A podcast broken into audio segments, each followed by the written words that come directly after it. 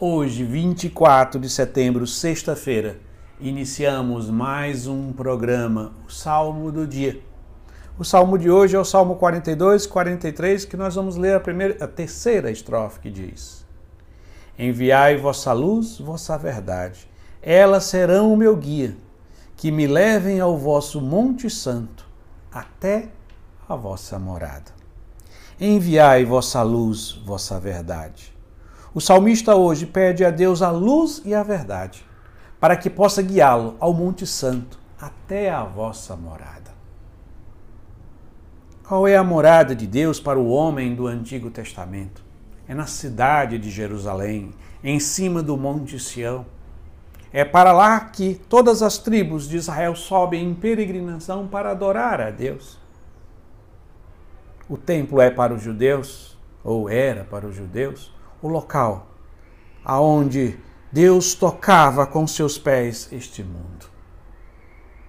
E assim eles podiam verdadeiramente adorar, glorificar, louvar, mas também fazer suas súplicas, seus pedidos, pedir perdão a Deus.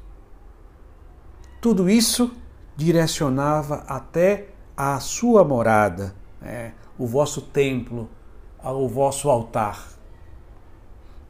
Mas o que que o salmista pede? A luz e a verdade. Quando Jesus se encontra com a samaritana, no capítulo 4 do Evangelho de João, no meio do diálogo, a samaritana pergunta a Jesus aonde que se deve adorar. Se é em Jerusalém, como os judeus adoravam, ou no Monte Garizim, como os samaritanos adoravam. E Jesus responde: os verdadeiros adoradores adorarão o Pai em espírito e em verdade. E aí nós podemos perceber que quando o salmista pede a luz, ele está pedindo a luz do Espírito Santo. Que Espírito é esse que Jesus fala, falou? O Espírito é o Espírito Santo. Só o Espírito Santo pode nos levar à verdadeira adoração. E a resposta de Jesus diz: o Espírito adorarão em espírito e em verdade. O que é a verdade? Talvez a questão mais correta seria colocada: quem é a verdade? Jesus diz: Eu sou o caminho, a verdade e a vida. Assim, a resposta de Jesus a samaritana está dizendo que os verdadeiros adoradores do Pai fazem isso na força do Espírito Santo e por meio de Cristo, que é o caminho, a verdade e a vida. E é isto que o salmista, já no Antigo Testamento, pede: enviai, Senhor, a vossa luz, quer dizer, o vosso espírito e vossa verdade.